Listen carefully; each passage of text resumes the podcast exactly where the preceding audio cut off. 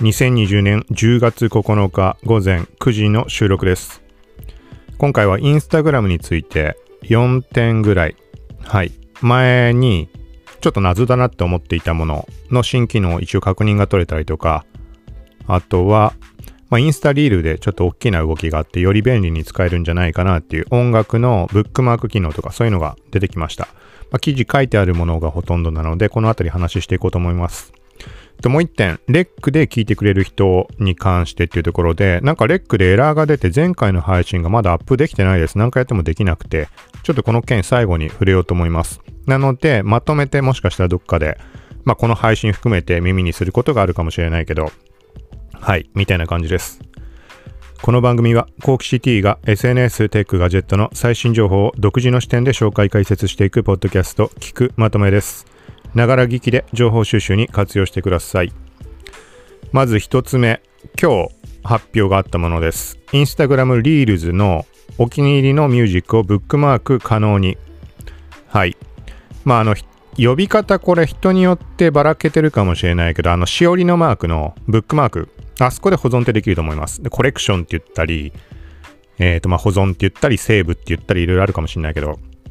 まあ、あの機能っていうのがリールでは使えませんでした。リールの、あ、リールでは使えないとか、リールの投稿、動画に対してはできるんだけど、音楽に対してっていうのができませんでした。で、前にも触れたけど、この音楽ができないってなかなかちょっと厄介だなって。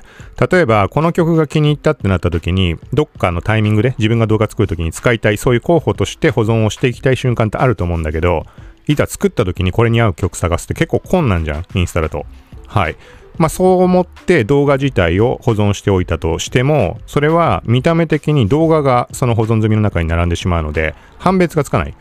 だから結局、後々もう一回自分でフォルダ作って音楽用とかでやんなきゃいけなかった。はい。っていうのが今回これで解決しました。音楽のページ自体、リールの動画の左下のあの曲名タップした時に、その使ってる曲のページ出ると思うけど、TikTok とかもそうだけど。はい。だからあれの、まあそうだね、TikTok のあのセーブみたいなのと同じ感じか。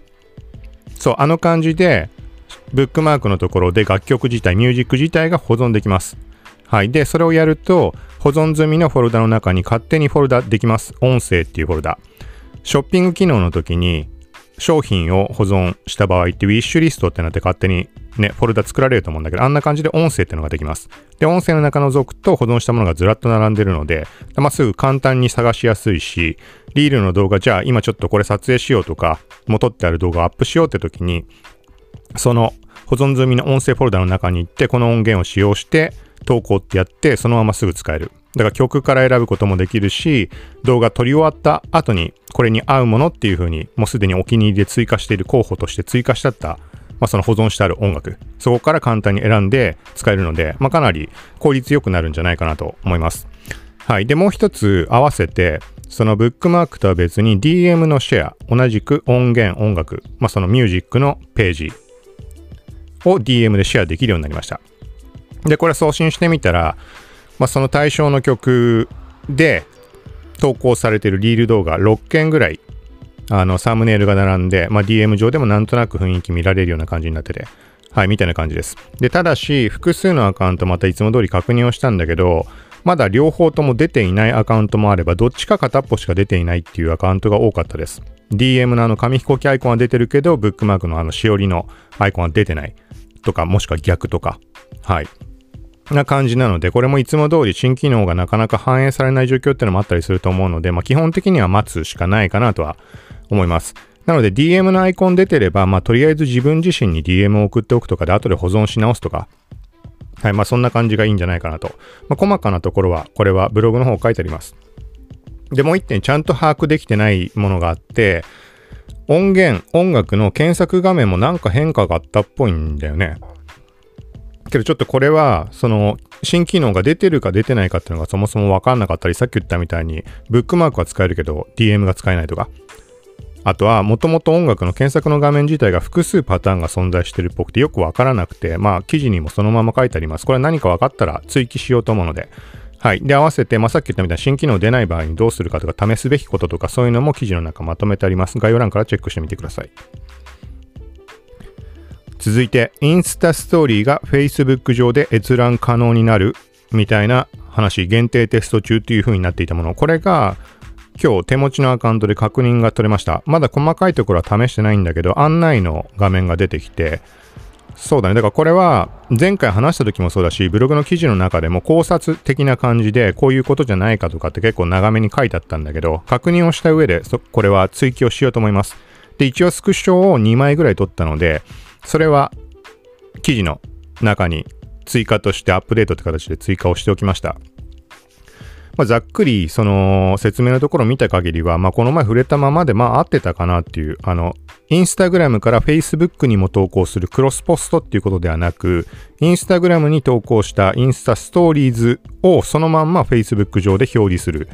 で、それを閲覧することができる機能みたいな感じです。で、これはインスタグラムで、まあ、自分のことをフォローしてくるくれているフォロワーが Facebook 上で見られるっていう感じです。ざっくり言ったら。はい、だからこれは見る側の設定にも依存してくるのかなっていう、そこら辺がまだ曖昧なので、はい、ここは分かったら話とプラス記事の方に追加しようと思うので、まあ、そっちの記事ブックマークしておくとかしてもらうと分かりやすいんじゃないかなと。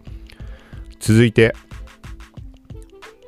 IGTV ショッピングの話。この前触れた IGTV でもショッピング機能が使えるようになる、買えるようになるみたいなそんな感じの話公開されました。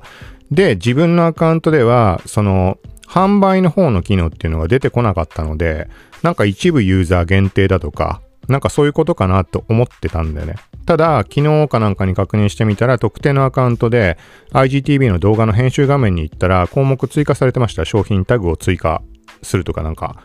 はい、まあなんかそんな感じの項目が。で、そこから、まあ普通の商品追加、投稿とかに追加するのと同じように商品を選択して、一応ざっくり試した感じだと6件以上にするとエラーが出てしまうので、もしかしたら5件までってことなのかなっていう印象でした。はい。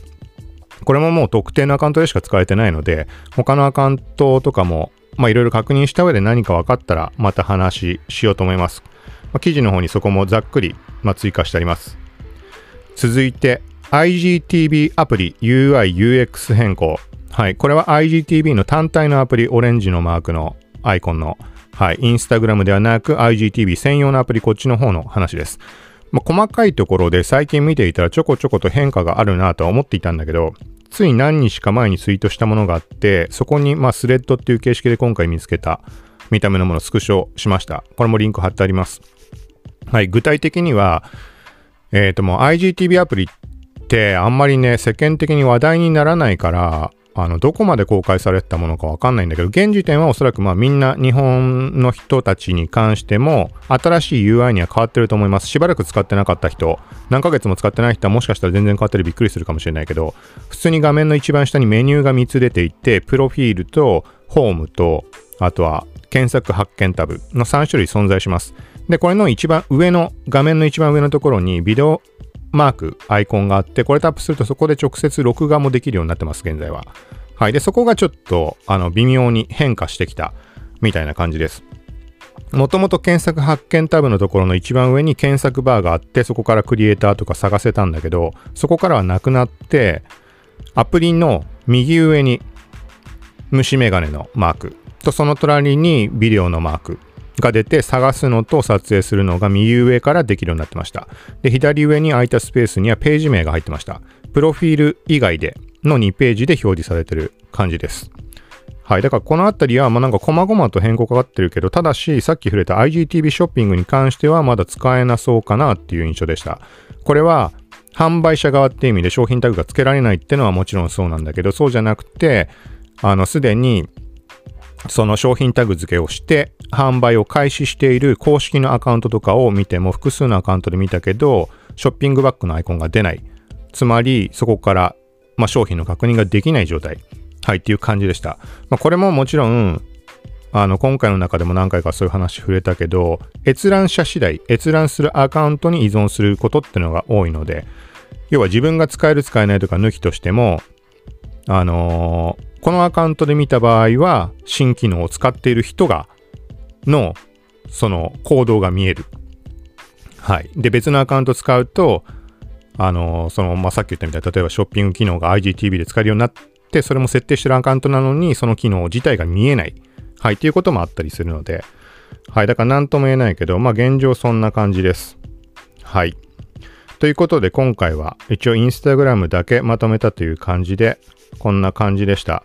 はい。今回の件に関してはまたちょこちょこ動いていくところとか自分で確認していろいろ情報を補足しなきゃいけないところとかって結構あったりする内容なので、まあ、概要欄からあのちょこちょことチェックしてもらうと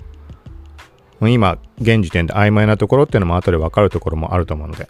はい。で一番最後にレックの方の話。なんかこれはねまあ話すようなことっていうのもないんだけどなんか変なエラーが出てしまってもう明らかなエラーコード出てしまって何回やってもダメで例えばなんかね、仕様変更かなんかで、例えば絵文字がダメになったとか、なんかそういう可能性考えて絵文字全部外したりとか、概要文の何かがまずいのかなと思って全部削除してみたり、ハッシュタグ全部削除してみたり、なんかいろんなパターンを試したけど、もう何やってもいかな、なんかうまくいかなかったので、で、一応ツイッター上で検索してもそういう不具合がどこって言ってる人がいないんだよね。だから個人的に起きてることなのかちょっとわからないんだけど、まあ、ずっと継続するようなことはないとは思うけど、まあ、なんか全然治んなかったら一応問い合わせをしてみようかなとは思っています。なので、まあ今これを話してるのをレックの人で聞いてる人がいればもう治ったってことだと思ってください。はい、ということで、まあそうだね、レックの人に対してここで話す意味があるかわかんないんだけど、まあなんか例えばレックとポッドキャストの方でもなんか気分で聞いてる？どこで聞くって決めてないみたいな人がいれば、レックはちょっとしばらく動けないかもしれないので、まあ、ポッドキャストか、まあ、ポッドキャストから聞いてもらったらまあ確実だと思います。